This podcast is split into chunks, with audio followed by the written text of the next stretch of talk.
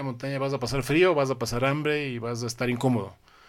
Entonces, si, si te acostumbras a estar en, en, momentos fríos, difíciles e incómodos en la montaña, es un, buen, es un buen laboratorio para lo que después te va a pasar afuera, ¿no es cierto? Correcto. Entonces, a mí me fascina la montaña con mis hijos porque les saca de su zona de confort. Entonces, a mí no me preocupa nunca si mis hijos están con las manos frías o tienen hambre o les duelen los pies o les duele el cuerpo porque creo que es parte de su formación. Hola y bienvenidos a un nuevo episodio de Open Box.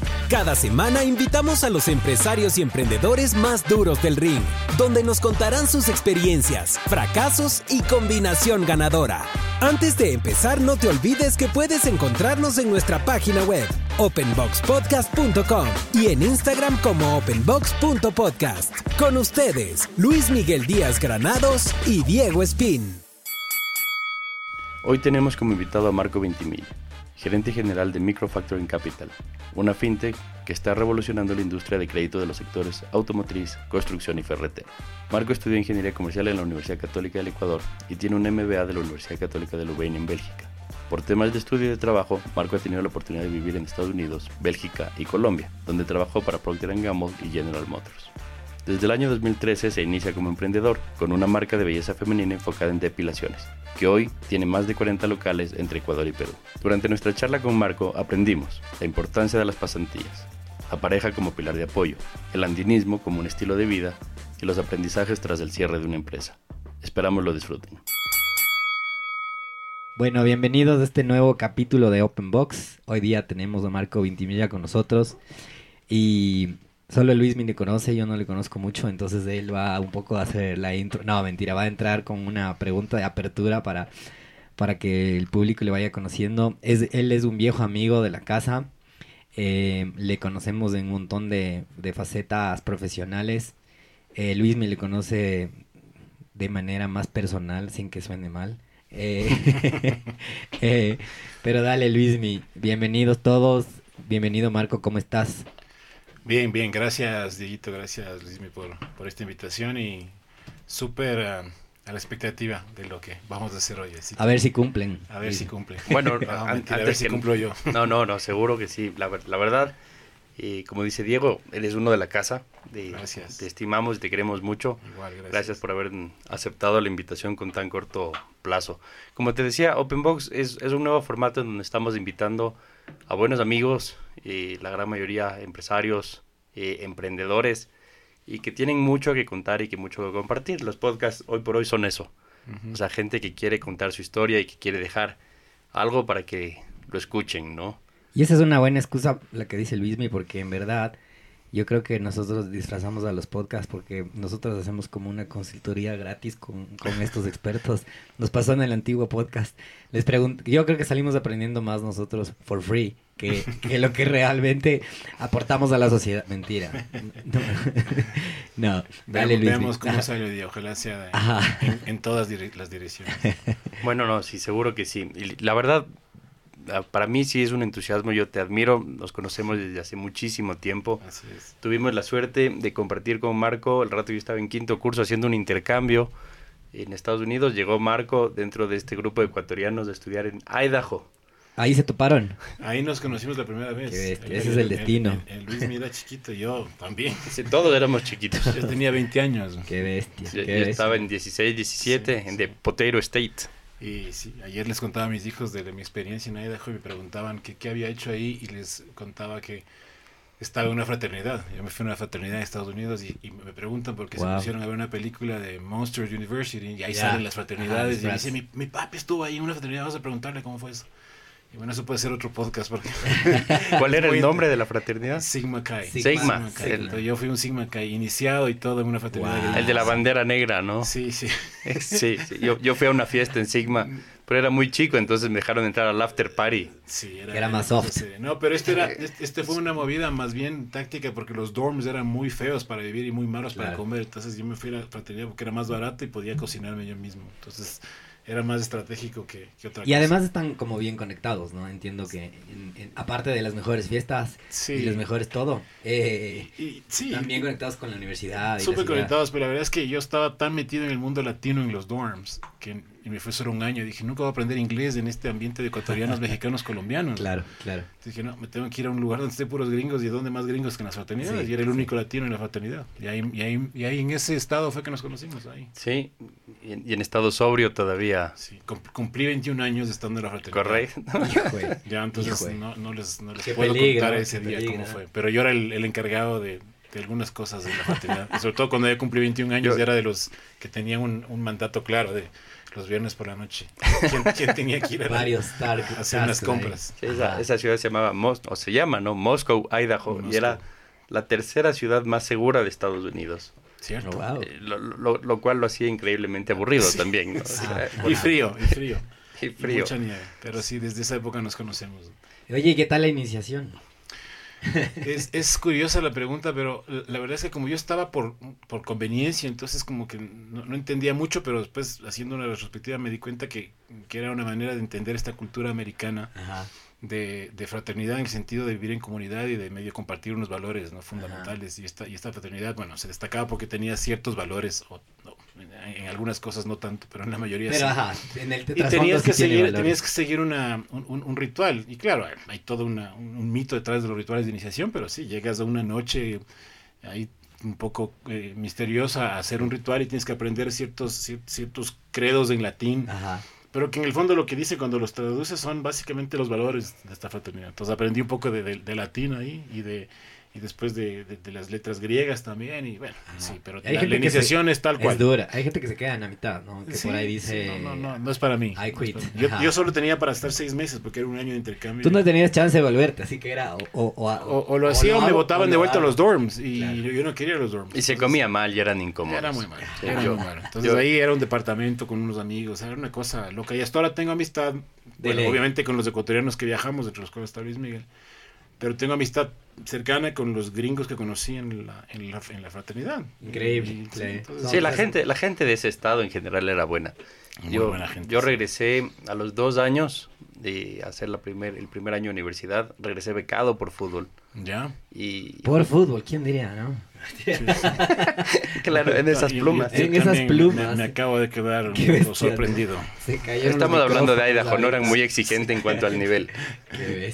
Entonces, pero lo que era gracioso es que mi equipo de fútbol en el que entrenaba era de mexicanos cocineros. Ya. Entonces, Dele, jugaban, dele, jugaban medio duro, bien. No, o no. sea, eran hacheros.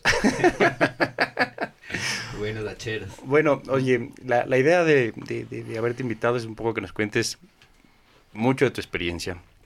Entonces, tú te inicias trabajando de lo que yo me acuerdo al menos, o desde donde tengo rastro, es en Procter Gamble y, y estabas en Bélgica, si no estoy mal. Sí, sí.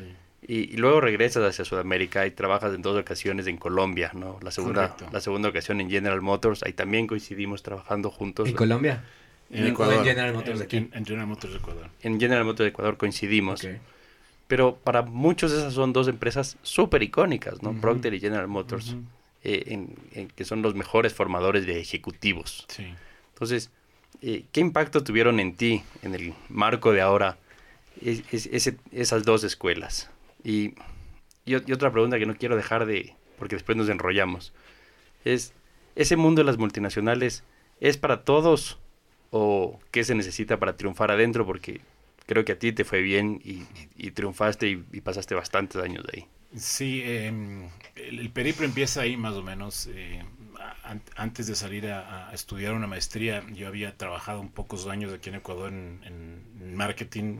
Yo sal- salí de aquí casado y habiendo trabajado un, un par de años con, con- en la industria de comunicación, en, en un, en un diario de O sea, ya con nacional. maestría, dices tú. No, no, eh, me- bueno, Digo, por poquito, el no, había, sí, siempre con, con mi esposa Rocío, que somos como que partners in crime en todo lo que No, hemos hecho. novios desde los 15 años. Sí, creo. nos, wow. nos- nos conocemos desde chiquitos y cuando, cuando ya nos, nos, nos casamos en el año 99, siempre nuestra, nuestra idea fue hacer algún estudio por fuera y en los dos años antes de, de- de salir de viaje habíamos estado investigando muchas opciones y bueno, coincidía que mi esposa Rocío hablaba francés, había vivido en Francia, Mm. yo algo balbuceaba de francés, pero no, no, no mucho más.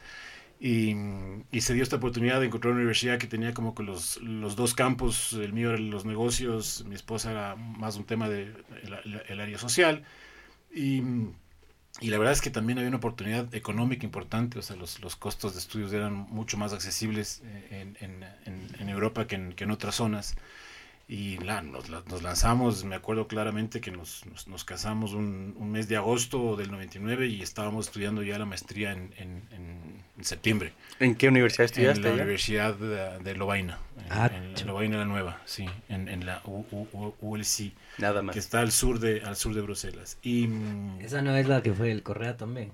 Sí, creo que sí, pero hay dos. Hay, un, hay, una, un hay, fact, hay una que está en, hay una que está en Leuven, que es en la parte este, neerlandófona, que creo que esa es la que él estuvo, y hay ah, una que es en la parte, digamos, francófona, hasta al sur, que es Louvain-la-Neuve, al sur de Bruselas. Ah, Eso explica todo. Ok, clarísimo. Eh, y, y, claro, cuando llegamos ahí la anécdota es que mm, yo como pensaba que algo sabía de francés, pues me lancé a, a dar un examen de admisión que si no pasabas el examen de admisión, pues te obligaban a hacer un año de estudios de, de, lengua y tus estudios, en lugar de durar un año, la maestría duraba dos, uno de francés y otro de, maestría. Entonces era el todo por el todo, o pasabas del examen o tu presupuesto se duplicaba. Nivelación. Nivelación. Entonces, bueno, entré al examen, me acuerdo claramente, y bueno, pasé y, y me sentí muy tranquilo porque en la fila había un chileno al frente mío que no hablaba nada o sea, él sí me decía, yo, no, yo acabo de aprender francés hace un mes, me decía, yo me había graduado de la Alianza Francesa en Quito, entonces yo algo sabía, pero yo pensaba ah. que no sabía nada.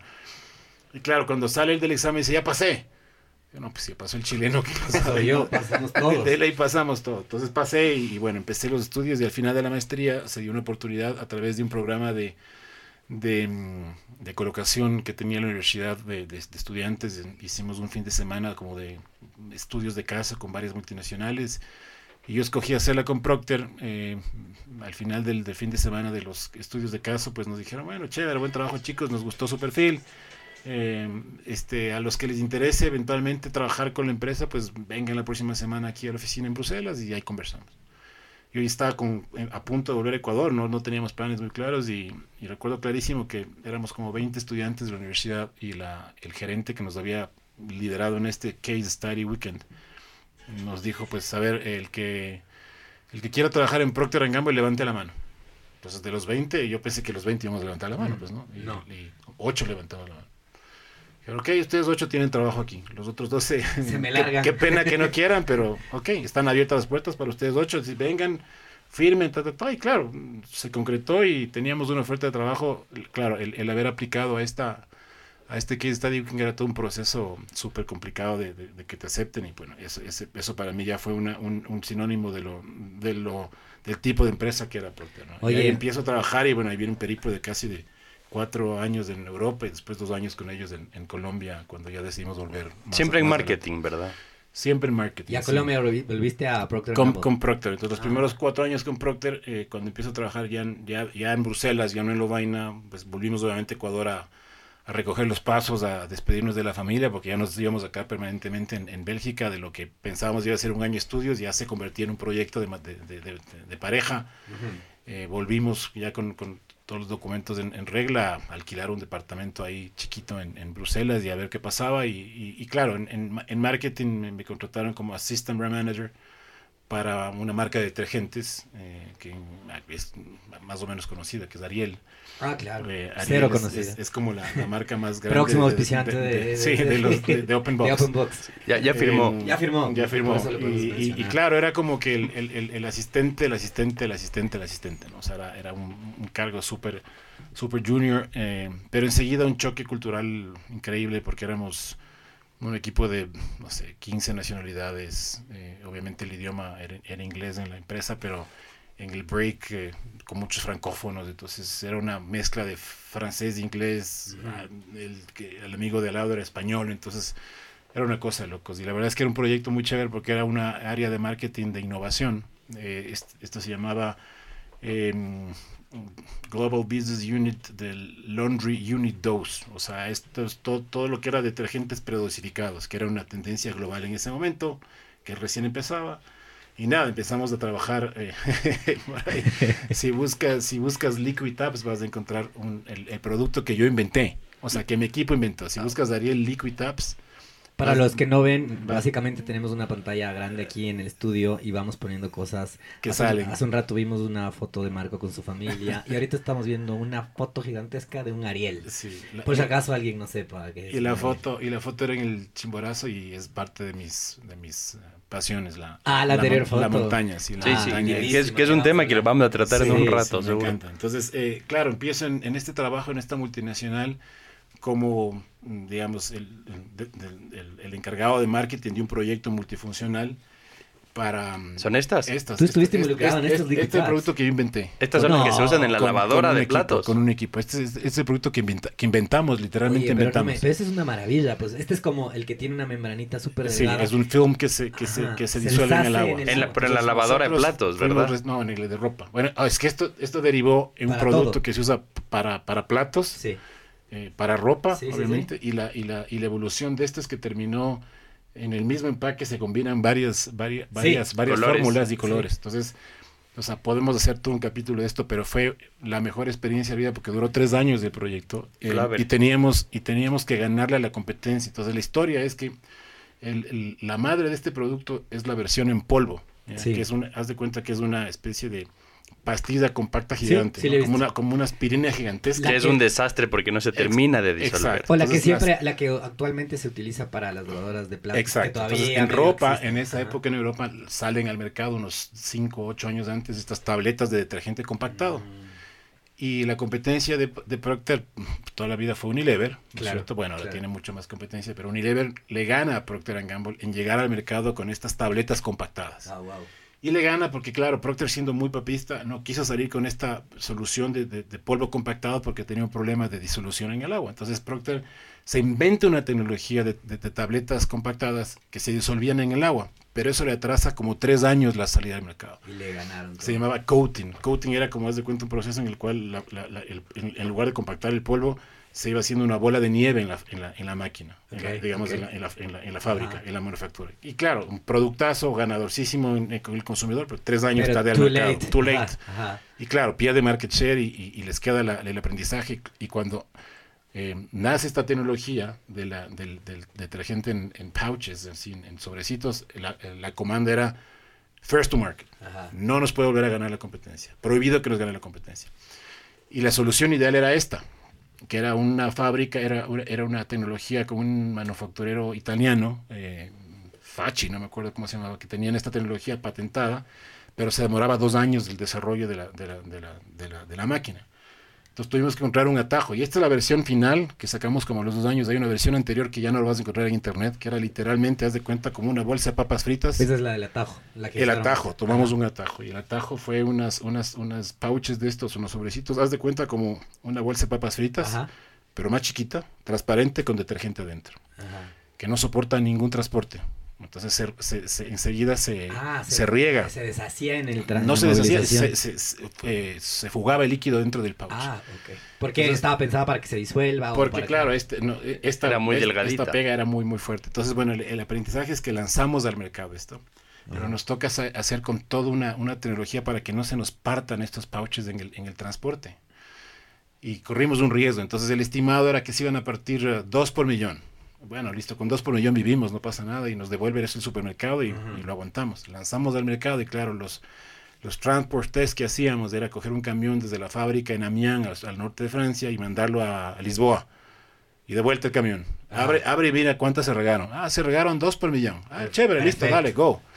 Claro, pero ese es un test de todo lo que puede pasar. Entonces, claro, distribuyes y te mandas a todo el continente los, los, los detergentes y empiezan a regarse no dos por millón, sino 50 por millón, 80 por millón.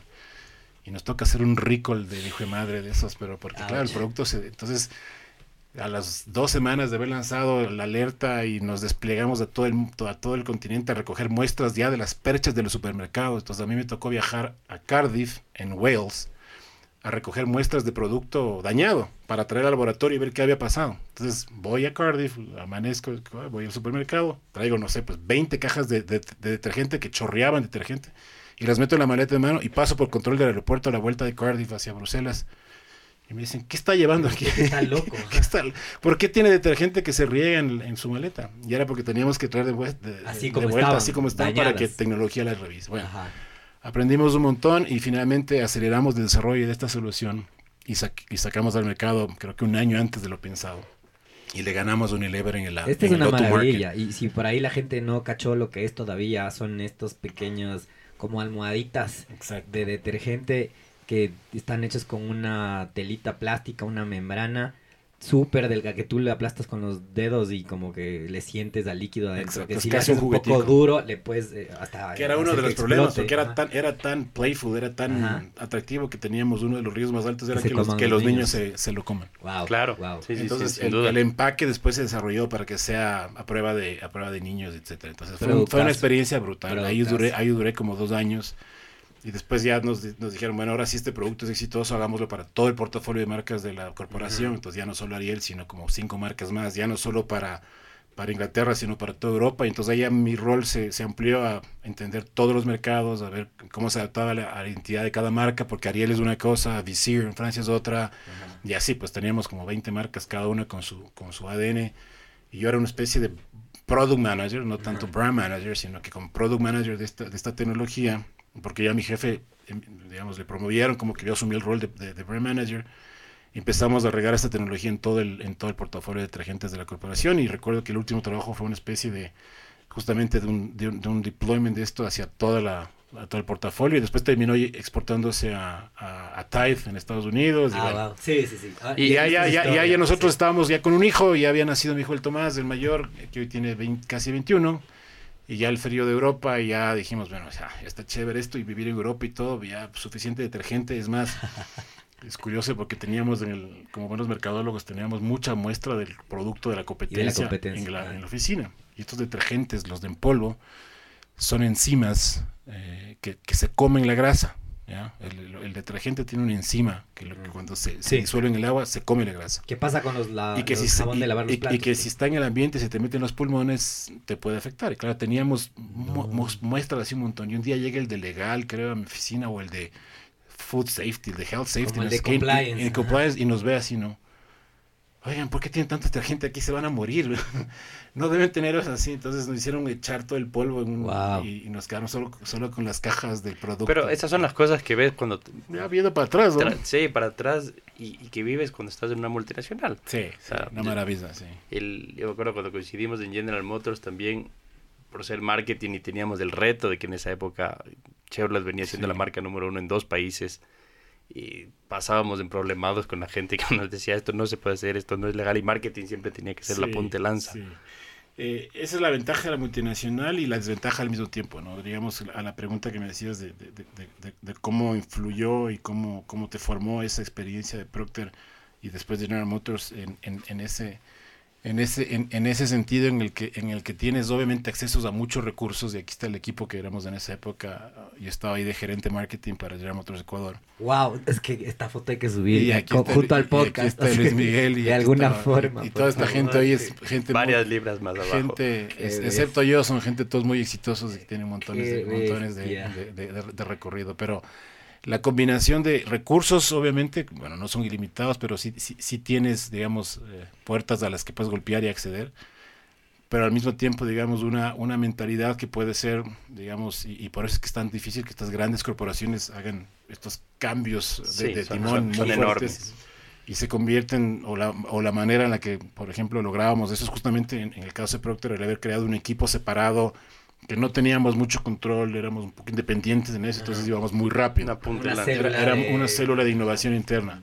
Pero que a la final tienes un compliance fuertísimo y teníamos en el equipo, éramos 10 áreas, eh, marketing, ventas, este, ingeniería, ingeniería y manufactura, y teníamos alguien de legal, alguien de compliance y, alguien, algo más. O sea, siempre en el equipo había alguien que te decía diciendo, mm, no puedes. Sí, compliance es el, compliance el terror de marketing. Siempre, pero, pero, digamos que la experiencia al final del día es cuando, cuando ves la, desde fuera la, la, el, el, aprendizaje que tienes de, de, tus mentores, ¿no? Finalmente la gente que viene atrás tuyo, que te viene trayendo experiencias, el aporte que a mí, por ejemplo, mi jefa me dio en, Procter esos primeros tres años como mentora, realmente. Ella es Daniel Vivas, que es hoy día debe ser vicepresidente número uno o dos en el mundo de, de Avon, ella, fue mi jefe los primeros tres años en, Procter.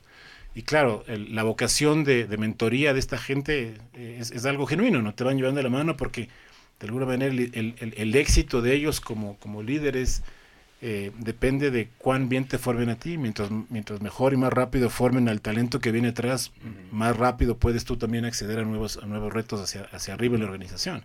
Como que les pueden heredar sus cargos. Y, es parte de la filosofía. Yo doy fe de eso, porque cuando logramos trabajar, yo venía de, de una empresa familiar y, y de pronto empezamos a trabajar con Marco en esta multinacional a la que no le conocíamos como General Motors, sino General Meetings, porque era una cosa absurda de cantidad de reuniones. Muchas reuniones. Entonces Marco llega y dice, yo voy a hacer este pedazo de aquí, de aquí hasta allá y el resto del trabajo lo hacen ustedes porque yo les voy a representar en las reuniones. Sí, sí. Y, era verdad, que eso era lo que más tiempo había, había, que ayudar a la gente y, creo que es por el ejemplo que yo tuve en esa primera experiencia muy, muy, muy, digamos, cercana de, Daniel y apoyándome tres años en, en, cuál, es, cuál es tu, digamos, tu plan de desarrollo, a dónde quieres llegar, cómo te llevamos allá y cómo los proyectos dentro de tu, de tu trabajo se convierten en la plataforma de de desarrollo de esas competencias que te faltan para que a la final puedas llegar al siguiente reto. Entonces es el trabajo no por el trabajo, sino el trabajo como herramienta de desarrollo para las personas, para ir haciendo unos checks. Listo, ya desarrollaste tal o cual competencia y ahora sí estás preparado para el siguiente nivel. Y eso empezó, de hecho, con, con, ella y creo que antes también, inclusive me acordaba de, mi, primer jefe en el, en el diario Hoy, eh, a quien también tuvo esa, esa, esa, esa vocación de, de, de formación hacia mí. Eh, igual, en, en, la historia en general he tenido varios mentores mm, formales y otros menos, más, más informales, digamos, tanto en, lo profesional como, como, en lo personal. Pero a medida que tengas la suerte de que te encuentres con alguien que, al que genuinamente le interesa tu desarrollo, eh, vas a poder ir, ir, desarrollándote. Y las multinacionales, no en todas, puede ser parte de la filosofía, pues más, más formal o, o no, el que tu líder tenga, digamos, como responsabilidad clara el formarte a ti como en, tu talento. Entonces, Procter fue una escuela para mí en eso y General Motors sin duda también. Creo que General Motors era un poco más de ya llegar a, entregar resultados desde el inicio. Eh, estaba un poco más, ya, ya más follado. En, en, Procter era un poco más, bueno, vamos a irte formando porque sabemos que acabas de, de entrar de la universidad, entonces no te, no te preocupes pero sí había una, una presión importante de up or out, ¿no? O sea, en Procter es o, va subiendo o, algo, estamos haciendo mal. Y la otra cosa que me gustaba mucho de Procter es que eh, siempre la promoción era desde adentro. Entonces tú, tú nunca ibas a tener un jefe que haya venido de afuera, de otra empresa. O sea, la única manera de promover al talento era talento desde adentro. Entonces, cualquier posición nueva que se abría en la compañía, la única manera de llenarlo era con alguien de la compañía podía venir de otro mercado, de otra unidad de negocio, de otra área, pero tenía que ser de la compañía. Entonces la única manera de entrar a la compañía era, en, en, en, los rangos más abajo. Esa era una filosofía que hasta ahora me llama mucho la atención. No todas las multinacionales lo tienen. no todas se atreven, ¿no? Eh, y GM no lo tiene, pero tiene otras ventajas, ¿no? Entonces GM, digamos, en, el sentido de negocio puro y de, y de mm, digamos, enfoque en el resultado y enfoque en, llegar a un target, uh, cueste lo que cueste, también te forma mucho, ¿no? Entonces, ahí la presión era distinta, era eh, más bien en términos de orientado, al resultado y al logro, pero no lo puedes hacer, o digamos, hasta cierto punto lo puedes hacer a pesar de la gente,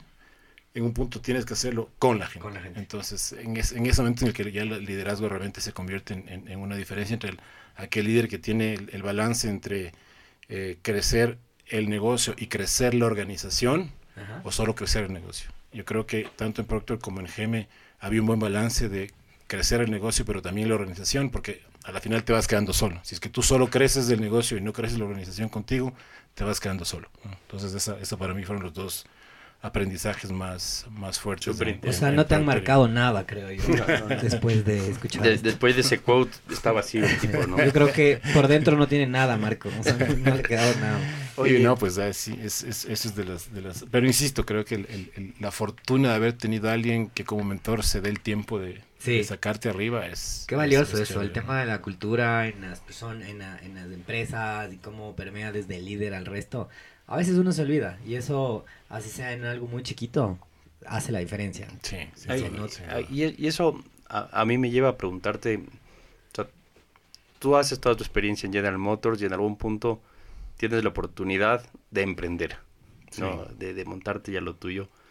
Y yo mientras pensaba en la entrevista que íbamos a tener hoy día, decía, normalmente las parejas se arriesgan cuando no hay hijos, ¿no? Cuando no hay ese nada que perder. Y tú decides emprender con tres hijos. O sea, y, un cuarto en camino. Y un cuarto en camino, exactamente.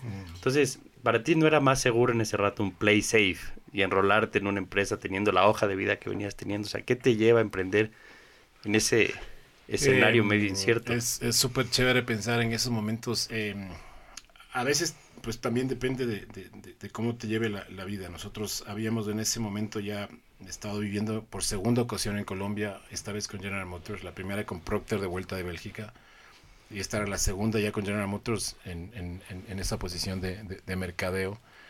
Eh, estaba justo antes de cumplir los 40 años, tenía 39 años, y, yo siempre en mi, en mi ADN o en mi, en mi cabeza y, Rocío, mi esposa, les puede, les puede dar fe de esto, de que cada seis meses yo venía con una nueva idea de negocio, que no pasaba de un café y una conversación con, o con mi esposa o con mis amigos, o pero siempre pensando en negocios. Y de hecho durante la universidad yo sí tuve un primer emprendimiento que terminó, terminó ahí después vendiéndose a, a, a los empleados, que era una pequeña empresa de producción de dulces. Entonces yo tenía ese recuerdo de haber algún momento tratado de emprender. Esto era durante la universidad, después los, los socios nos, nos, fuimos ya a estudiar las maestrías y ahí quedó ese negocio. Pero siempre tenía ese bichito. Y también coincidió que llegando a los 39 años, después de estar como en tres años con General Motors, un poco ya se termina el assignment afuera en Colombia y mi jefe dice, mira, tienes que regresar a Ecuador, este, y en Ecuador pues tienes estas oportunidades, te interesa o no, tendrías que cambiar tu área y como que ya las cosas naturalmente no se veían como que yo iba a tener una gran carrera a, largo plazo y yo no me veía eh, viviendo otra vez afuera y, tenía muchas ganas de volver a Ecuador. Entonces en ese, en ese momento era o, volver a Ecuador y seguir trabajando en otra empresa quizás o, tomar, el, o tomar el camino. Y, claro, coincidía que había quizás unos, en ese momento se, se, juntaba el hambre y la necesidad. Tenía, tenía yo este deseo de emprender y, eh, y y tenía recursos más o menos disponibles, digo más o menos porque tenía yo enfrente unos, unos, ahorros que había logrado hacer por vivir tres años en Colombia expatriado. Como expat, ajá. Y, y, una liquidación y, bueno, dijimos, bueno, es, es, ahora o nunca. Claro, o sea, ahorita ya es el cepo este es el cepo que necesitamos eh, no creo que engorde más. No, y recuerdo claramente que llegamos y vendimos la casa además, o sea, para poder tener para poder tener suficientes recursos para invertir y que la empresa salga adelante. Ese es de emprendedor. Llegamos y vender la casa es de miedo. Vendimos la casa que teníamos, eh, que habíamos comprado. Sí, habíamos comprado la casa cuando cuando volvimos de trabajar con Procter en Colombia y, yo paso un poco tiempo por Kuala en Ecuador como gerente de marketing y, duré poquito tiempo, después me cambié a General Motors y ahí fue cuando compramos la casa, la que vivimos como 5 o 6 años, después nos fuimos de Colombia y al volver pues ya no volvimos a esa casa porque la vendimos y teníamos la plata de la casa, la plata de la liquidación, la plata de los ahorros y dijimos, bueno, ahora qué hacemos.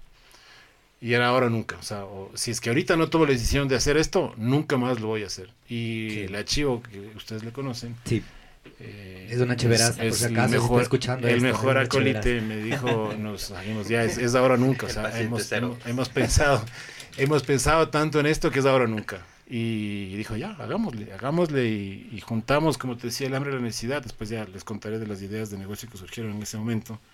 Pero de ese momento acá hemos em, empecé con dos emprendimientos casi simultáneos, de esos dos uno ya quebró el otro sigue. Bien, felicitaciones por la quebrada, porque es donde más se aprende. Y de ese que quebró, eh, nace la otra empresa en la que hoy día estoy 100% dedicado. Entonces, em, yo creo que en el fondo siempre tenía esa vena emprendedora.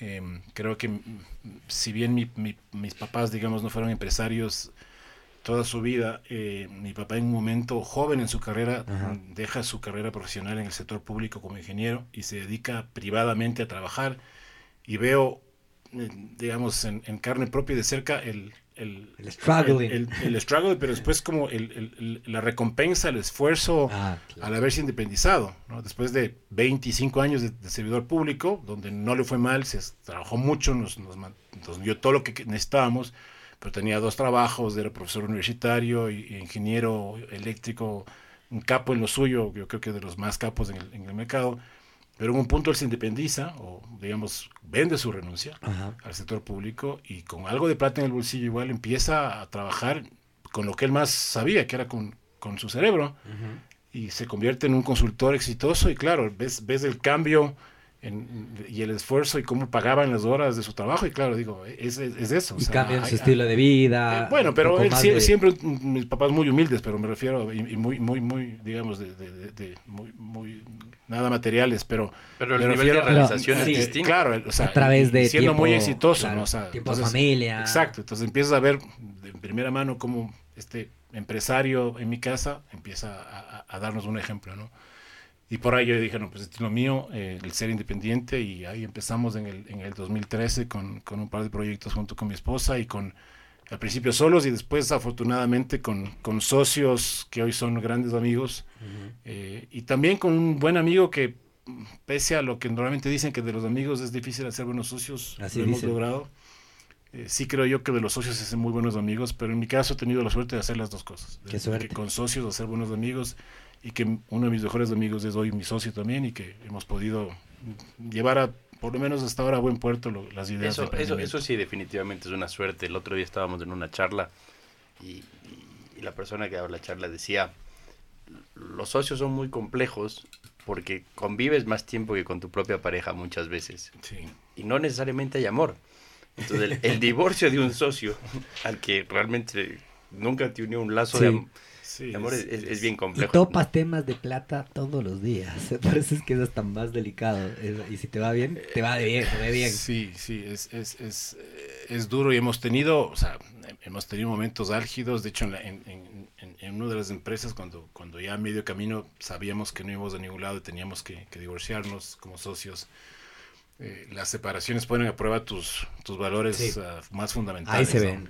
Exacto y ves de qué está hecha la gente. Entonces hemos tenido experiencias buenas y no tan buenas, eh, pero al final creo que de todo se aprende. Se aprende. Y pues yo trato más bien de mantener siempre los puentes abiertos y, las, puertas abiertas y los puentes eh, tendidos. Entonces pues yo creo que al final lo hicimos bien.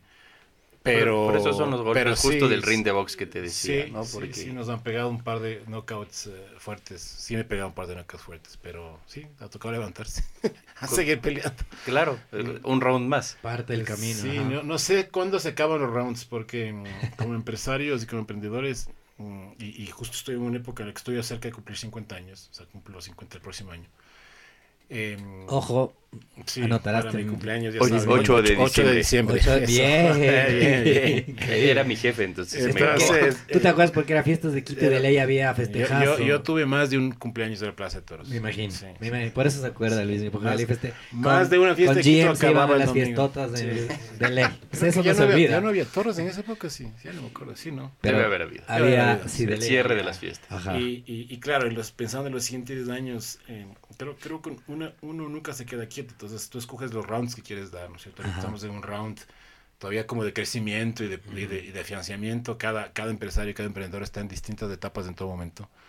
Em, pero yo sí estoy muy, digamos, en el fondo pensando qué van a pasar los siguientes 10 años. Yo obviamente no quiero trabajar hasta los 80 y ojalá me pueda retirar a los 55.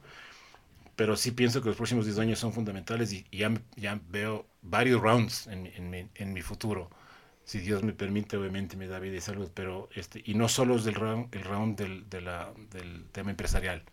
¿no? O sea, uno, uno, como que se va buscando, solito te vas buscando problemas y solito te vas buscando tus propios rounds, pero para bien, ¿no? Entonces, no sé, las facetas de, de, a mí me gusta mucho educar y compartir, entonces algún rato quizás vuelva a eso. Eh, me gusta mucho la aventura, me gusta mucho el deporte, me gusta mucho jugar golf, o sea, hay muchas cosas que quisiera tener mucho tiempo libre para, para abrir otras facetas que quizás el tema emprendedor no te deja al mismo, al, mismo tiempo de explorar. Entonces ya, ya veremos qué round se presenta. Pero, me encanta esto de educar y, creo que por ahí yo quería preguntarte, ¿cómo, cómo educas y entrenas a cuatro hijos hombres siendo emprendedor? Gracias a mi esposa, esa es, la receta y la verdad. Sí, son, son cuatro varones. Eh, Tomás, Santiago, Felipe y Antonio, 20, 17, 13 y 9 años. Em, y, sí, o sea, es ahí está la foto. Y, es ¿El mayor tiene 20? Eh, Tomás, el mayor, tiene 20. Está ahora de vacaciones aquí, está estudiando una, su, carrera fuera, en España. Y bueno, los otros tres están todavía en el, colegio. Em, o sea, tú tienes todas las etapas ahorita viviendo. Pero, sí, sí, si no estoy más, Tomás se graduó con honores. Eh, sí, ustedes son, son todos salieron a la mamá, por suerte. Sí, es, evidente. Eh, en cerebro y en looks, dices sí, tú. Sí, por suerte, sí. No, no, no, no, no, les, no, les, no les pasé mis... No, mentira, están, son, todos buenos alumnos.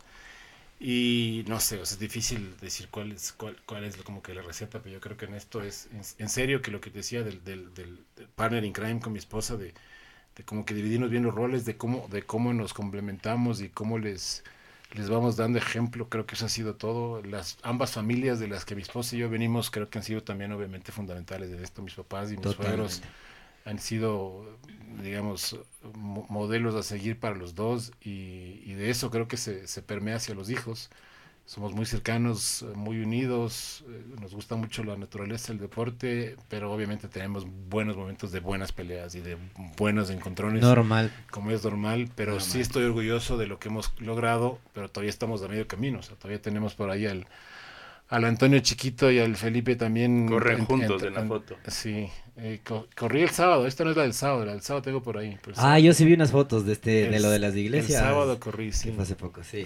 ¿Y corren juntos todavía? Sí, sí, la y yo corrimos juntos el sábado y iban a correr mis hijos, pero tuvieron fiesta, entonces no corrieron. Excelente. Oye, eh, hace un rato veíamos una foto tuya de, de los ¿Cuántos son? Seis, ¿no? En la, familia, sí. Donde llegamos hacemos un plensazo. Por eso siempre nos invitan, porque alegramos del ambiente. Me imagino. Pero no, no, para comer. Y justo veíamos una foto. Después de comer siempre. Tuya en la montaña y cuando uno ve tus redes, uno ve que tu foto perfil es la montaña, ¿no? Yo, yo no practico, a mí me da soroche y, la verdad tengo hasta vértigo, sufro mucho del tema de las altitudes. No, y no sé, no sé si recuerdas que estuvimos a, en una charla hace poco y el speaker decía que, a las montañas hay que respetarlas, ¿no? Que tienes que entrar y saludarla a la montaña y pedirle permiso para escalarla. Y para mí estas cosas eran súper nuevas, ¿no? O sea, el, hecho de que no es un proyecto de intentar subir, sino de respetar a la naturaleza. Entonces, tú practicas andinismo creo que desde el colegio. Desde que entré a primer curso en el Colegio San Gabriel, que es conocido por su club de andinismo. Entonces, a los, a los 12 años voy a mi primera montaña. Increíble. Y ahora le trasladas esa, esa pasión a tus hijos y, creo que tienes la suerte de, hacer varias cumbres con ellos, ¿no? Sí, sí, gracias a Dios. Y el año pasado estuvimos en un proyecto junto con mi foro de yo y, eh, digamos, tratamos de subir varias montañas, entre esas del Cotopaxi. Yo no lo logré en esa vez, pero mi hijo Santiago volvió, lo logró. Em, qué, te enseña la montaña? es, es, parte de mi parte de mi, de mi formación ha sido eso, es decir, ah, y ahí realmente el crédito para el Club de Andinismo del Colegio San Gabriel, del, cual yo soy parte y sigo siendo parte, y pues aunque no, ahora soy más andinista de montaña, aunque digamos que el año pasado estuve subiendo, y este segundo y esta segunda quincena de agosto vamos a tratar de subir el Cotopaxi con mi hijo Tomás, que está aquí de, de, vacaciones, vamos a hacer un, un asalto así rápido a la montaña, ojalá que nos deje. Me encantaría poder decir, voy a hacer un asalto este fin de semana para subir. Eh, no este, sino la segunda quincena de agosto. Entonces sí, ¿Qué eh, recuerdo claramente, o sea, digamos, ahí hubo, una, una, una, figura fundamental que fue el padre José Rivas. José, Rivas. Fue rector del colegio mientras yo estuve de primero a sexto curso. Y también él es el que promovía el club de andinismo. Él, él, llega al Ecuador cuando el club ya estaba formado. el club tiene más de 80 años. Eh, y él, digamos, trayendo de España y de Europa todo, toda su vocación por las montañas, pues eh, le da mucha fuerza al club. Y pues desde primer curso, la verdad, quien, quien me invita a ser parte del club es mi hermano, mi hermano Luis, mi hermano mayor, él, estaba ya involucrado con la montaña, después yo seguí, él también es, le gusta mucho la montaña. Em, y, este club tiene esa, esa, esa manera muy natural y muy humana de, irte metiendo en, en, lo que es la montaña y el respeto a la montaña y la, y la superación personal, porque finalmente este, es un trabajo eh, de, equipo, o sea, la montaña nunca va solo, y de cuerda, ¿no? Y de cordada. Entonces sabes que siempre tienes que estar con alguien que en caso que te, algo te pase, pues la cuerda es tu línea de vida y es, alguien tiene que, que, sacarte adelante. Entonces es un trabajo de equipo, pero también muy de, individual, porque finalmente el, el es, es tu, cuerpo es tu mente la que, la que te, la que te, o te lleva, o te, o, te para, o te empuja, o te, o te frena. Em, y sobre todo el, el pues, entender hasta dónde llega tu límite y, y, lo que a mí más me gusta es que te prepara para momentos difíciles. O sea, aquí en la montaña vas a pasar frío, vas a pasar hambre y vas a estar incómodo. Entonces, si, te acostumbras a estar en, momentos fríos, difíciles y incómodos en la montaña, es un buen es un buen laboratorio para lo que después te va a pasar afuera, ¿no es cierto? Correcto. Entonces, a mí me fascina la montaña con mis hijos porque les saca de su zona de confort. Entonces, a mí no me preocupa nunca si mis hijos están con las manos frías o tienen hambre o les duelen los pies o les duele el cuerpo, porque creo que es parte de su formación. Hoy, hoy sí siento que tenemos muchas más facilidades y más confort que antes y pues moverse, movilizarse y estar en la montaña en, nuestra época nos costaba mucho, o sea, tenías que tomar un bus y, ir horas y horas por el camino hasta llegar, ahora es más fácil, pero finalmente cuando estás de ahí arriba ya estás de igual igual y, eso para mí ha sido de las, de las mejores experiencias del el, el, saber que digamos con las con los cuidados correctos y con las y con las seguridades adecuadas no te va a pasar nada pero que pues, el peligro siempre está ahí y, dentro de ese peligro esa incomodidad te va forjando y como decían mis, mis, mis profesores en el colegio,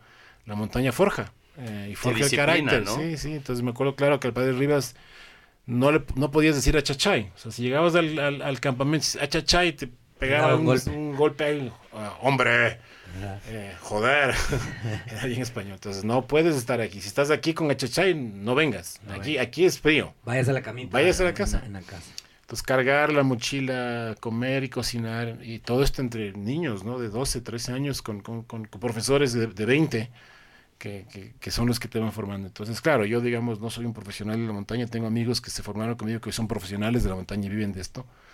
Eh, pero que nos une ese ADN de, de, haber estado ahí, digamos, subiendo y, no, pues sobre, todo no buscar la aventura por la aventura ni el peligro por el peligro, sino de, saber que, está ahí. ¿Por qué subir a la montaña? Decía Leonel Terray, porque está ahí. ¿no? Entonces, porque se presentó ahí, está ahí. está ahí. ¿Por qué no? Volviendo al tema que, que, mencionaba Diego hace un rato y, lo hizo así muy rápido, dijo, de los fracasos se aprende, ¿no? Y, tú también dijiste, los mejores golpes han sido ese rato. Tú hiciste parte de una empresa que comercializaba motos, que, que, venía bien, que la venía rompiendo en el mercado, una industria compleja que no se había reinventado hace bastante tiempo. Y venían a 200 kilómetros por hora un rato. Sí. Y plum. O sea, eran ninjas, dices tú. Moto ninjas. sí, sí, sí, sí, literal. y de pronto para de burro, ¿no? A 10 kilómetros por hora por factores externos que más que por factores propios. Tal cual. ¿No? Y, y, eso es un poco el país, ¿no? Y cosas que plum, pasan, te desubican, te, te, tienes que replantear las cosas. Entonces, esta, esta empresa no sé si sigue o no sigue. No, no sigue. Cuando, cuando nosotros volvemos de Ecuador, junto con mi esposa, eh, em, empezamos un emprendimiento, que de ese ya hablaremos después, y, y, por cosas del destino, cuando yo vuelvo a Ecuador, vuelvo con idea de, con experiencia, de trabajar en el sector automotriz, de, de entrar en ese mundo, pero de, poquito porque... De ladito. De ladito porque yo diga, bueno, para tener un concesionario de autos, que es lo que más o menos hacer, pues no me alcanza, pero tal vez para una cadena de motos sí. y nos vamos juntando con amigos de amigos y finalmente me conectan con los que ahora son mis socios que también tenían esa idea y pues lanzamos la cadena de, de, motos que se llamaba Moto Fácil Express con un concepto de básicamente multimarca, este producto accesible con, con crédito, ¿no? Eh, y sí, nos empieza a ir bien, gracias a Dios. Trabajamos mucho, eh, nos dividimos bien los roles. Eh, zapatero, otro zapato, mi socio financiero a finanzas, yo comercial, comercial. El que entendía producto a todo lo que era producto y manufactura, o más que manufactura, a, diseño y, portafolio. Y vamos. Y claro, empezamos a crecer y creo que llegamos a tener 25 tiendas, si no estoy mal, a nivel nacional. Nada más en, en tres años. 25. Sí, 25 tiendas en tres años y la marca venía bien, pero claro, muy, muy dependientes de, del financiamiento que no era, digamos, algo que lo teníamos adentro, sino era en, alianza con algunos actores del, del, sector financiero. Llega la debacle del 2015-16, la liquidez del sistema bancario se, se afecta y nos cortan las líneas de crédito al comprador, ¿no? que era, nuestras eran, ventas eran B2C eh, los bancos dicen en este momento no queremos colocar más carteras, así que ajusten, vean con quién financian sus motos y nosotros estábamos en la cresta de la ola con veintipico tiendas y claro, el aprendizaje es el, haber quizás pensado que esto no tenía fin. Y, claro, los, en, la economía, como tú dices, en el Ecuador hay, shocks. Y, el otro día había cifras de ventas de, por ejemplo, la industria automotriz que tiene unas campanazas súper claras, ¿no? Entonces cada seis años se pega el golpe, entonces seguramente en un par de años vamos a dar el golpe otra vez. Y así es el país. Entonces sí, efectivamente perdimos un aliado estratégico que era el que nos daba el fondeo y nos dijeron, es, eso, es eso y conmigo ya no cuentes, si sabes contar conmigo no cuentes. Eh, y, claro, ese rato desesperados a buscar quién nos podía ayudar a financiar la, la compra de las motos para el cliente final y, tocamos muchas puertas, dimos con un par de bancos que nos, nos dieron una mano temporal porque igual llegó y les afectó la, la, liquidez, entonces algún rato ya nos dijeron eso, tampoco cuentes conmigo ya. Eh, fuimos a tocar más puertas buscando eh, opciones de, de otros fondistas, llegamos a hablar con cooperativas, con quien se nos cruzaba. Y ya le nos dijo, sí, sí, yo te puedo ayudar, pero tienes que tener una, un cierto proceso que hoy no lo tienes, tienes que tener una fábrica de crédito. Y, eso da pie al nuevo negocio que tienen. Exacto, entonces eh, mis socios venían del sector retail financiero, y sabían lo que era una fábrica de crédito, no la teníamos porque usábamos las de los bancos que nos fundiaban y, nos dice alguien, mira, yo te, te, ayudo, pero tienes que tener fábrica de crédito. Y, y, claro, dijimos, bueno, entonces hagamos esa fábrica de crédito, pero ¿cómo se hace? Bueno, eh, obviamente teníamos algo del know-how. Y esta es la que hoy se llama MFC. Y, de Motofácil Express, eh, y aquí es lo curioso es que MFC era Motofácil Capital, ¿ya? Como, como, el, como alguna vez, como cuando, cuando estábamos trabajando en esta idea, sabíamos que, por ejemplo, General Motors tenía su financiera, que General Electric tenía su financiera, GE Capital era. Entonces dijimos, no, pues hagamos Moto Fácil Capital. Y lanzamos Moto Fácil Capital, que era la unidad de crédito de Moto Fácil. Es la que daba crédito para que compres la moto. La que oh. buscaba convertirse en una empresa financiera con plata de Alimas, con un sistema de, digamos, una, una plataforma, un sistema para hacer crédito.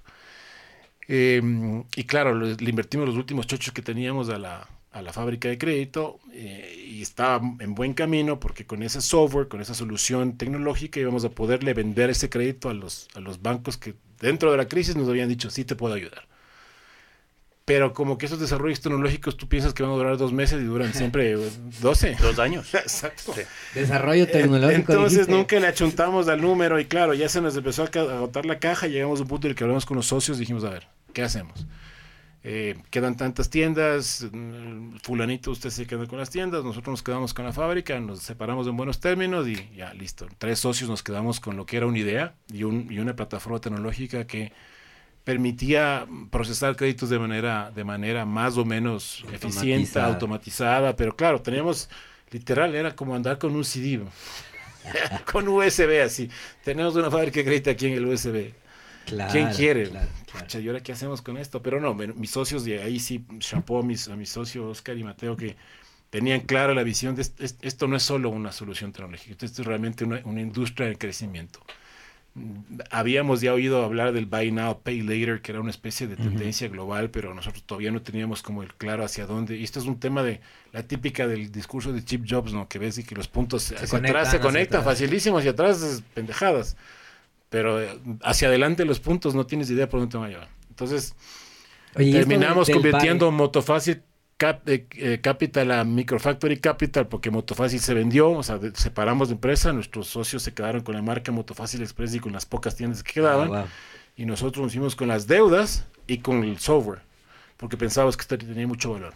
Esto del Buy Now y Pay Later que dijiste ahorita, y te paro en eso solo porque en ese momento ya le estabas viendo como una tendencia tal a la hora de la compra. Sí, sí. Y, y debes estar consciente que está volviendo con furia en la actualidad.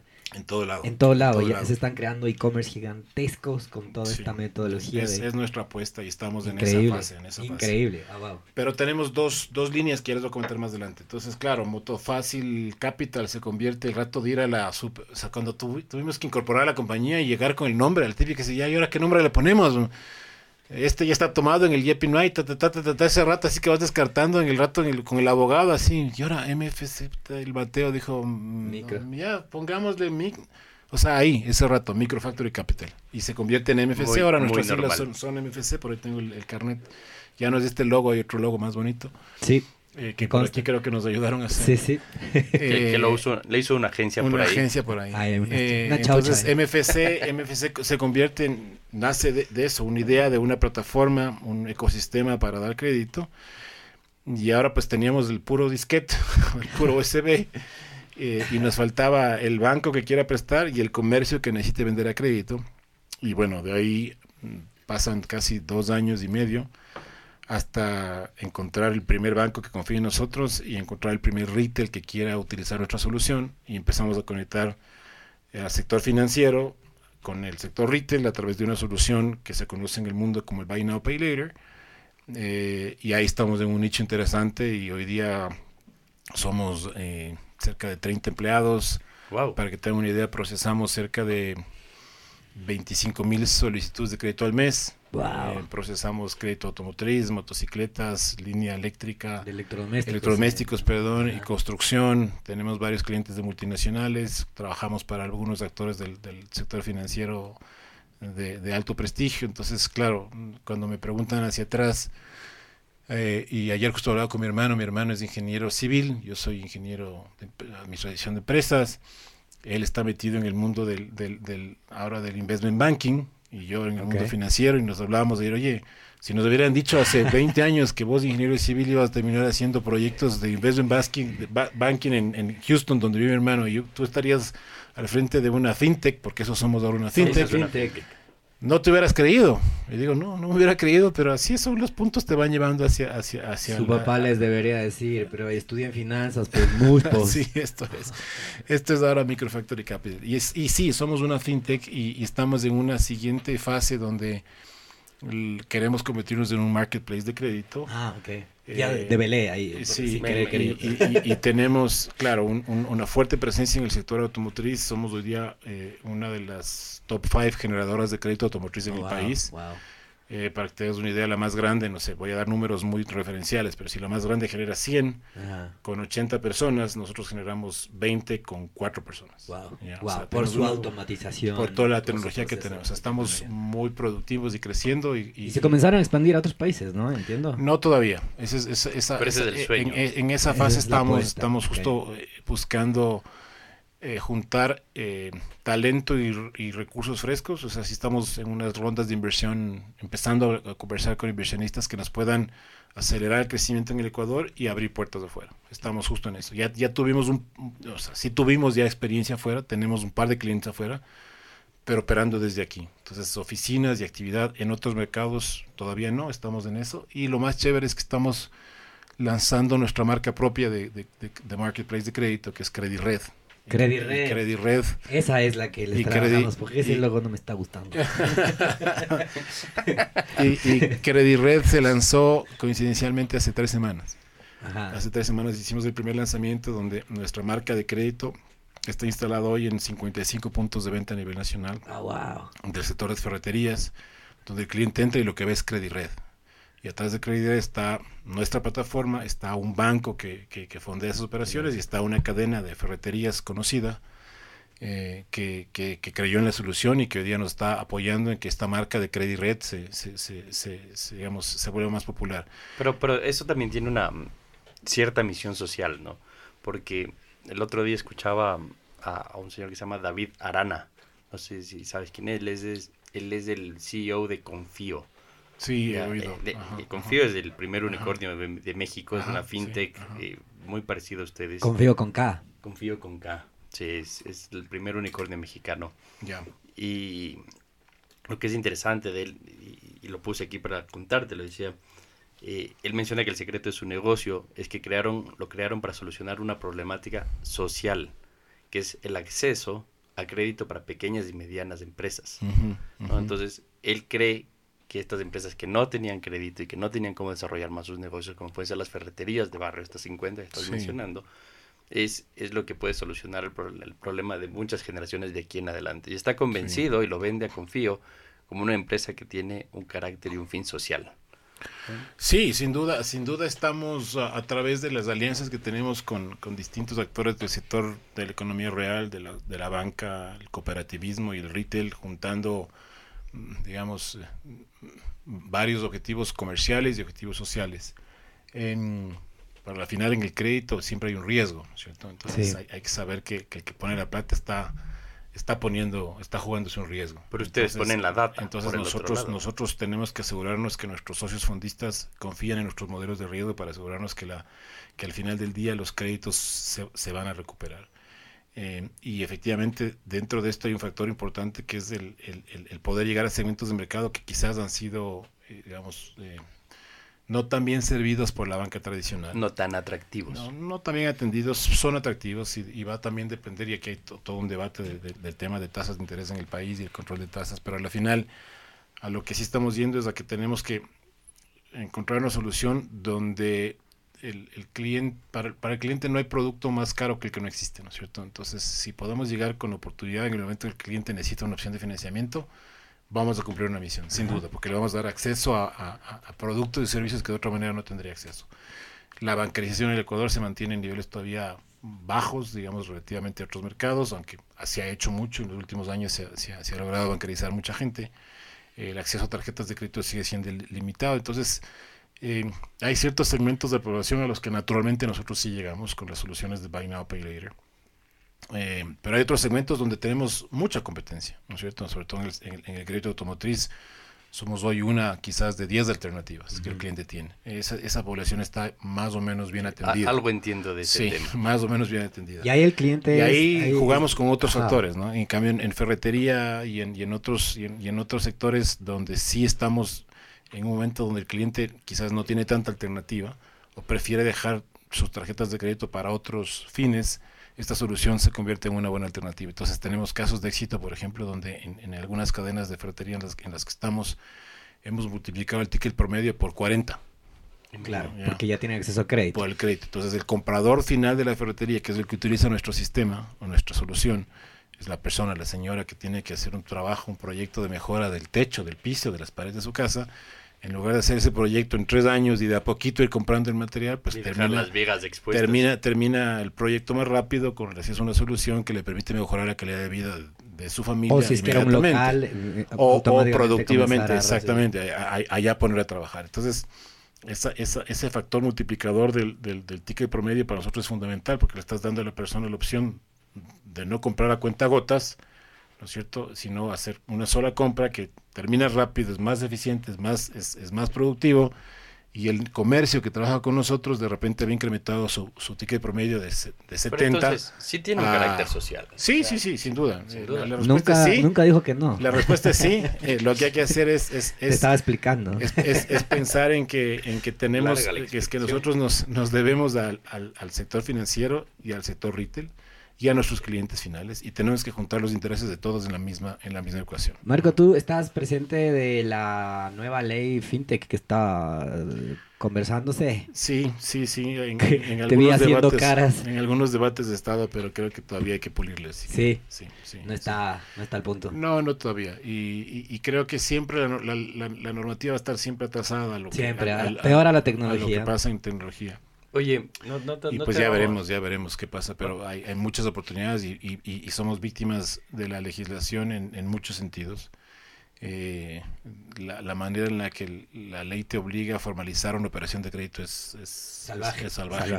y hay ciertos intereses de turno. No, no, no, creo que este, este, este tema de, de, simplemente no, no, no, no echarle cabeza y no ponerle ganas a algo que se puede hacer sencillo. Entonces, Por ahí sí, falta sí, de experiencia también de los sí, Sí, sí hay cómo hacerlo difícil, ¿por qué no? O sea, eso es lo que un poco ves y ahí hay cosas un poco un poco locas y claro, cuando ves todo el tema de, normativa siempre va a estar jugando en contra, pero en eso estamos. Entonces hoy tenemos, por ejemplo, soluciones de firma, de, firma digital que las hemos desarrollado con algunos partners donde el cliente ya no tiene que firmar 13 veces una operación, sino pues a través de una solución tecnológica como la nuestra, haces un control biométrico, haces una sola firma digital y estás al otro lado. Pero, detrás de eso estamos cumpliendo un montón de normativa y atrás. Entonces, eh, hemos encontrado maneras creativas de, de, cumplir y al mismo tiempo quitarle puntos de dolor a nuestros clientes. Siempre nuestro, nuestro, nuestro mantra es cómo le quitamos el punto de dolor al, canal, cómo le quitamos el punto de dolor al cliente final en el proceso de crédito. Y, ahí se ve tu experiencia en marketing también. Sí, sí, sí. Sí, porque es quitar estos puntos de dolor. Sí, sí, Pero ¿no te parece un poco irónico cuando se habla de la firma digital? Y yo siempre me doy la cabeza contra el vidrio eh, cuando pienso en la firma digital, porque, porque en un punto, para sacar la firma digital, o sea, el, el, primer paso, te toca mandar un video pendejo, donde tú tienes que tener la firma y básicamente memorizarte, mm, digamos que no solo tu cédula, que por ahí te sabes de memoria, o tu nombre, sino que es, es como un, el credo. un pequeño testamento en la, como tu iniciación en la fraternidad, sí. una pendejada en latín. Yo digo para que te dice, si la mano, mira la derecha, no empresa y depende del proveedor. Entonces la empresa se llama Chuta Open Podcast, podcast LTDA, SA, Número no tal, sé cuánto, tal, número tal, de RUC. Y tú te confundes porque estás grabando, te, te toca leer y te rechazan el video y después la firma electrónica que teóricamente te va a deshacer de todos estos procesos burocráticos. El primer proceso Es, es muy burocrático es el peor y es el número uno. Y ahí tú dices, qué alivio esta paja de burocracia. Sí, cuando finalmente te entregan la firma. sí. Pero sí es irónico, dígame que no. Sí, y, y de hecho, esa no es la solución que estamos usando por lo, por lo, Gracias a Dios. que es. Cuando dijiste es- biométrico, respiré. Sí, es, es- tenemos soluciones mucho más, ah, digamos, acorde a nuestro mercado. Y cuando yo digo acorde a nuestro mercado es que estuve justo ayer y anteayer visitando todos nuestros clientes en Guayaquil, eh, desde la red automotriz hasta la red de cadena de motocicletas y la red de cadena, cadena de ferreterías. Y la verdad es que cuando, donde más de- me divierto es en las ferreterías.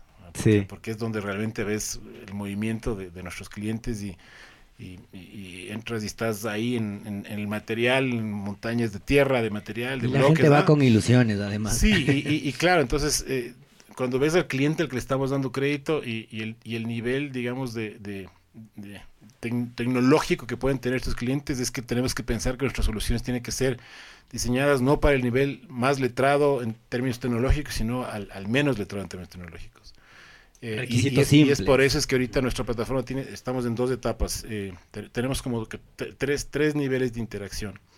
Hay una solución en la que nosotros operamos la solución tecnológica de crédito y nosotros analizamos. Hay una solución en la que opera la solución de crédito, es el, el- el asesor comercial del punto de venta, donde ya estás hablando de un, perfil que tiene ciertas, ciertas competencias tecnológicas básicas y le puedes exigir, si es que cabe el término exigir, sino que le puedes esperar que hagan ciertas cosas en el proceso de crédito. Y estamos por lanzar el, el sistema que va a ir directo al cliente final, que es B2C. Y claro, ya estás en otro mundo, donde estás diciendo, bueno, es, es el cliente el final el que va a hacer con nosotros todo el proceso de crédito. Entonces, ¿cómo nos preparamos para un mundo don- don- donde ¿Cómo lo obviamente... simplificas? Claro, entonces te puede aplicar el crédito a una persona de 65 años o de Claro. 20 años y la plataforma tiene que funcionar Claro. igual para los dos. Puede haber una persona muy digitalizada Y y, otras otra menos, que no. y tiene que funcionar para los dos. Entiendo que están Entonces, haciendo Estamos trabajando en esa, en- Sí. eh, a eso vamos, a una solución Credit Red B2C, o sea, digamos B2C2B, el cliente va a ir con nuestro crédito aprobado a comprar en el punto de venta que, que a bien tenga. Entonces, con esa aplicación, con esa aprobación podrás comprar moto, podrás comprar ferretería, podrás comprar lo que quieras, crédito. lo que aplique crédito. Pero ahí, ahí te veo bien entusiasmado con, con Sí, todo este tema y- y chéverísimo. demanda bastante de tu tiempo. Sí. Pero no te vamos a dejar ir de aquí sin contarnos la historia de depilarte. en donde Ah, para esto Marco tiene un otro pequeñito emprendimiento que se llama Depilarte. Por ahí habrán visto uno en la ciudad, máximo. Sí. y, y del cual no aprendió nada en las motos porque Del cual dice no aprendido crecimientos muy rápidos y hoy tiene 40 locales en, en Ecuador y Perú. Así es, sí. Ah. Pero es, ese sí es un trabajo full en equipo, con mi socio y con mi esposa y con la esposa de mi socio. Somos cuatro, cuatro cabezas ahí y un equipo fenomenal de mm, dos, tres chicas de mi oficina que son este mi, mi alma, vida y corazón en eso y un equipo de 20 32 cosmetólogas que trabajan en Ecuador y cerca de 60 cosmetólogas en, en- en Lima, en En Perú. Perú. Entonces este negocio, eh, y es la anécdota es chistosa porque cuando, cuando ya decidimos volver a Ecuador con, con Rocío, con mi esposa, y, y- y sabíamos que veníamos de emprender y ya habíamos decidido vender la casa y ya teníamos plata ahorrada, algo para, para vivir mientras estos negocios prosperaban. Ya empezábamos de retorno a Ecuador y, y- tuve que ir a dejar a Rocío en el aeropuerto en, en El Dorado, en Bogotá. Se embarcó, ya, ella ya venía, creo, y yo ya me quedaba unos días más en- en- en Colombia para cerrar todo. Y no sé, me quedo como que en la sala de espera ahí, es- esperando si despegue, no sé, y como que me, me- me pongo a navegar y en el aeropuerto del Dorado empiezo a buscar en Google y, y- y se me ocurre buscar franquicias. ¿no? Y ahí aparece franquicias, no sé qué, y ahí aparece esta franquicia colombiana, colombiana, venezolana. No, Colombiana, venezolana. es- aparecen en el Dorado, en Bogotá, me acuerdo. Depilarte. Ah, ah. Depilarte. O, o me ganó de pilo, pues. Pas- pas.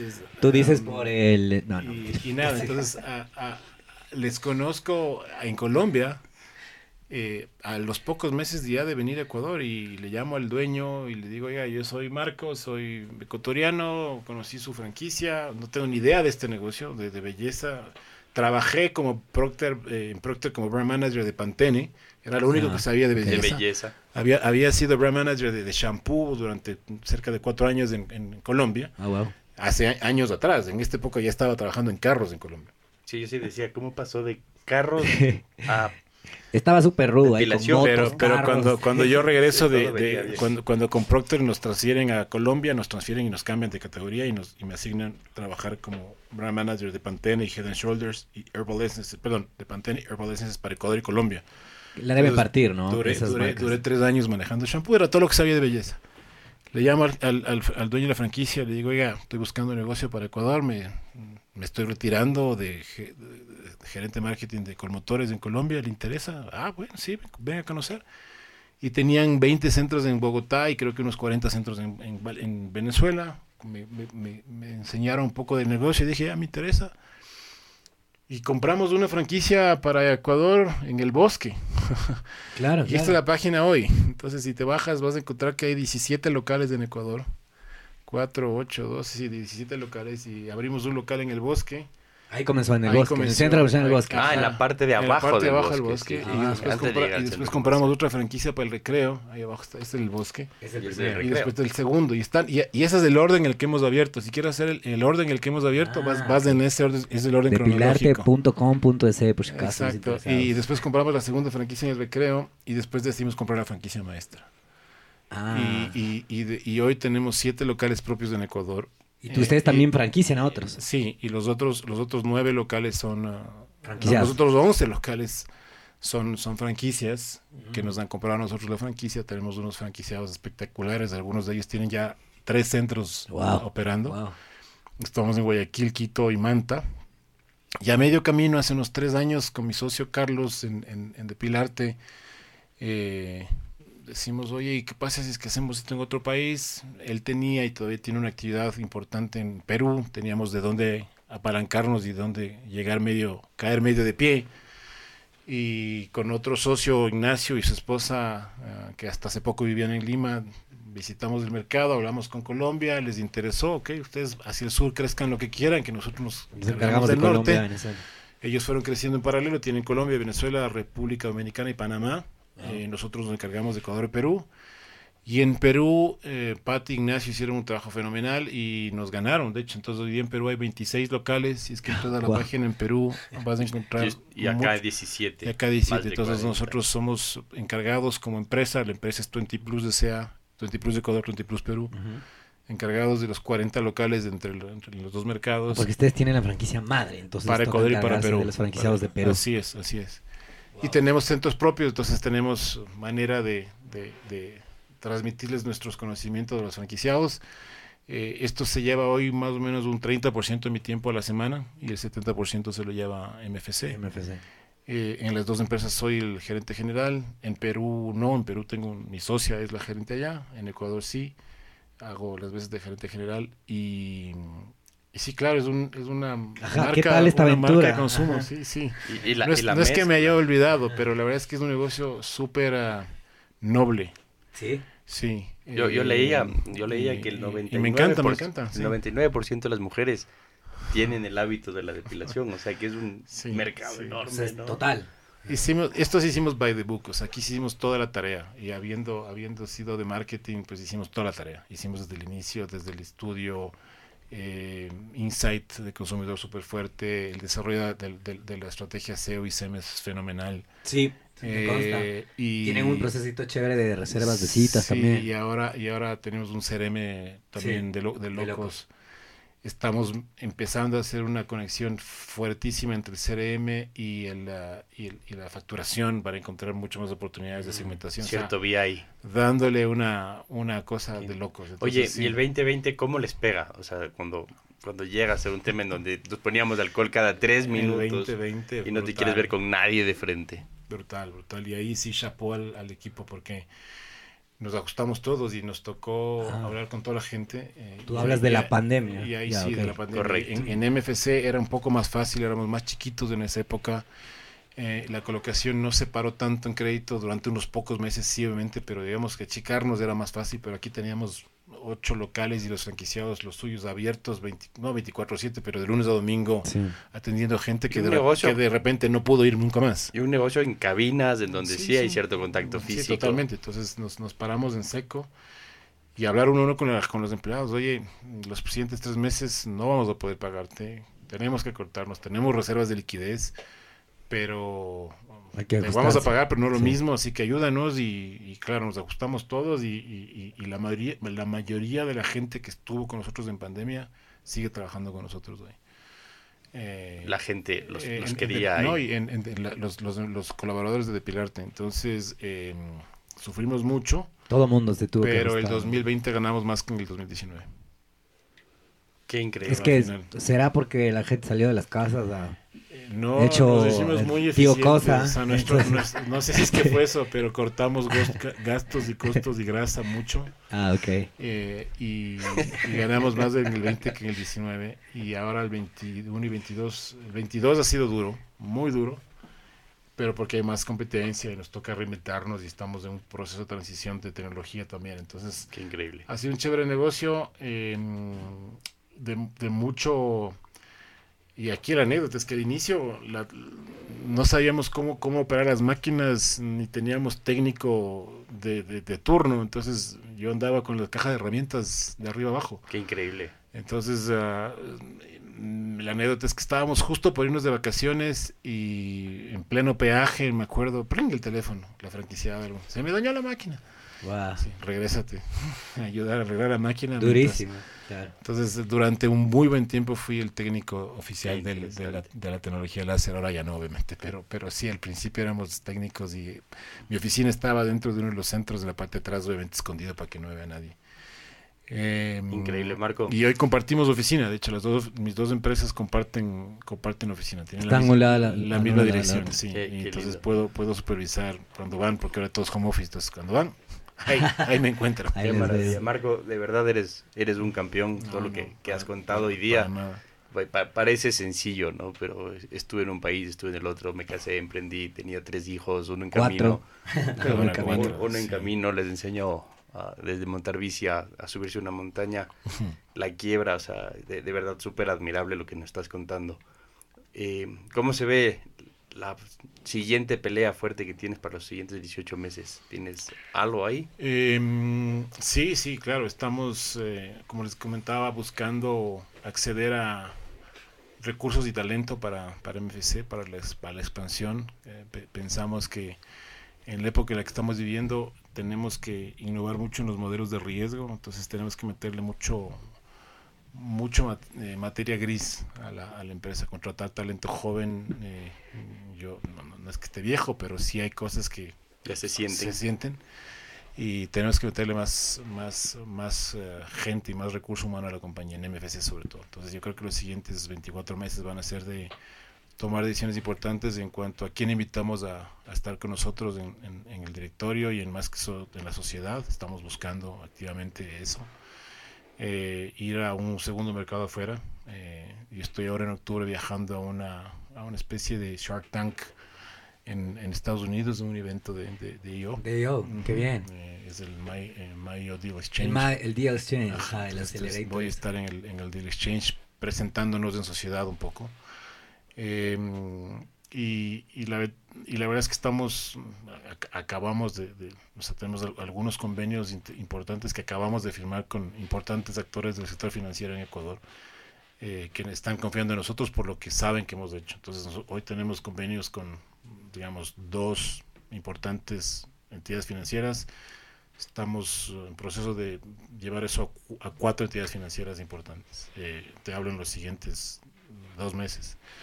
Entonces, claro, nos convertimos en una, en una suerte de fintech eh, multifondeo eh, y multicanal. Como les decía, atendemos a, varios puntos de venta y procesamos miles de solicitudes de crédito. Entonces, el convertirse en un, en un negocio a largo plazo y rentable eh, es, es, es, es, un desafío. Hoy, afortunadamente, somos cash flow positive y estamos no somos una fintech que, que pierde, somos una fintech que, que gana. Eh, y eso creo que nos pone en un, pedestal como para ver si es que, digamos, conseguimos acelerar más rápido. Saltas el siguiente escalón. Y, en depilarte, creo que es un, negocio que requiere, digamos, tranquilidad, estabilidad, un manejo estratégico. O sea, las, variables son, son, son, digamos, el estrés es menor, que no nos caiga otra pandemia, ojalá. Ojalá. Eh, y, ahí sí, más bien irse, ir, ir haciendo una renovación de equipo y, y, mi, mi, meta es de hacerme un lado. O sea, yo mientras más rápido... A la montaña de una. Sí, o sea, mientras yo ya pueda dejar eso atrás y no me necesiten, y creo que hoy afortunadamente casi, casi no tengo que estar involucrado en ese negocio, eh, eso para mí es la realización, porque tengo el equipo que hace lo que tiene que hacer y sabe lo que tiene que hacer en todo momento. Estamos, esa sería para mí el, desvincularme en buena onda, es decir, el, que ya no tengo que hacer nada porque el negocio se, se maneja que es la perla que nos dejó, ¿no? ¿Cómo hacer crecer la organización. o salir por la puerta grande. No, no, no, no creo que salir, pero sí dejar el equipo 100%. O sea, si, si, como empresarios tenemos que estar ahí para que el negocio funcione, hemos fallado como empresarios. Total. Entonces, ese es, ese es mi, mi, objetivo, el, el, poder dejar ese hijo ahí creciendo solo y el otro hijo que es mi FC todavía está en, proceso de... Necesita atención. Necesita atención. Y ojalá en tres o cuatro años ya también pueda decir, listo, está ahí y ya me puede dedicar a la, montaña, a la montaña y a jugar y a jugar golf, que ahora es lo que... Oye, nos vas a quedar, nos vas a quedar, nos vas a quedar debiendo otro podcast. Pues vamos a tener que contactar para que nos hagas el update de cómo están las dos cosas. Si ya les dejaste abandonados a los hijos o no. No, si ya les dejaste encarrilados o, o, cómo va la cosa. Con gusto, con gusto. Oye, muchas gracias, Marco, por haber venido. Estamos aquí contentísimos los dos, entusiasmados con lo que hemos aprendido. Nunca más les voy a volver a ver igual a las cápsulas de detergente en mi vida. que sabiendo ya la historia. fue mi producto, bebé. Sí, increíble, increíble. Buenísimo, Marco, muchas gracias. Eh, y bueno, esto sería todo por hoy. Recuerden que en el ring de los negocios la verdadera pelea es contra uno mismo. Tienes que demostrarte que tú puedes alcanzar objetivos propios, no sueños ajenos, siempre con los guantes bien puestos. Somos Luis Miguel Díaz Granados, que no soy yo. Y, Diego Espín, que tampoco soy yo. Y esto es Open Box. Adiós, nos vemos en el siguiente capítulo. OpenBox llega gracias al auspicio de Walker Brand, primera consultora digital con 13 años de experiencia. Si quieres construir estrategias y acciones tácticas a tus metas y modelos de negocio, llama a Walker Brand. Joint, el primer CBD house del Ecuador, un hub de experiencias y productos derivados del cannabis. Tuautoencasa.com. Compra tu auto 0 kilómetros en línea, con la mejor oferta sin salir de casa. Experimental, una célula enfocada a la innovación y medios digitales. Y bueno amigos, eso es todo por hoy. Recuerden que en el ring de los negocios puedes perder un round, pero la pelea continúa. Nos vemos en el próximo capítulo.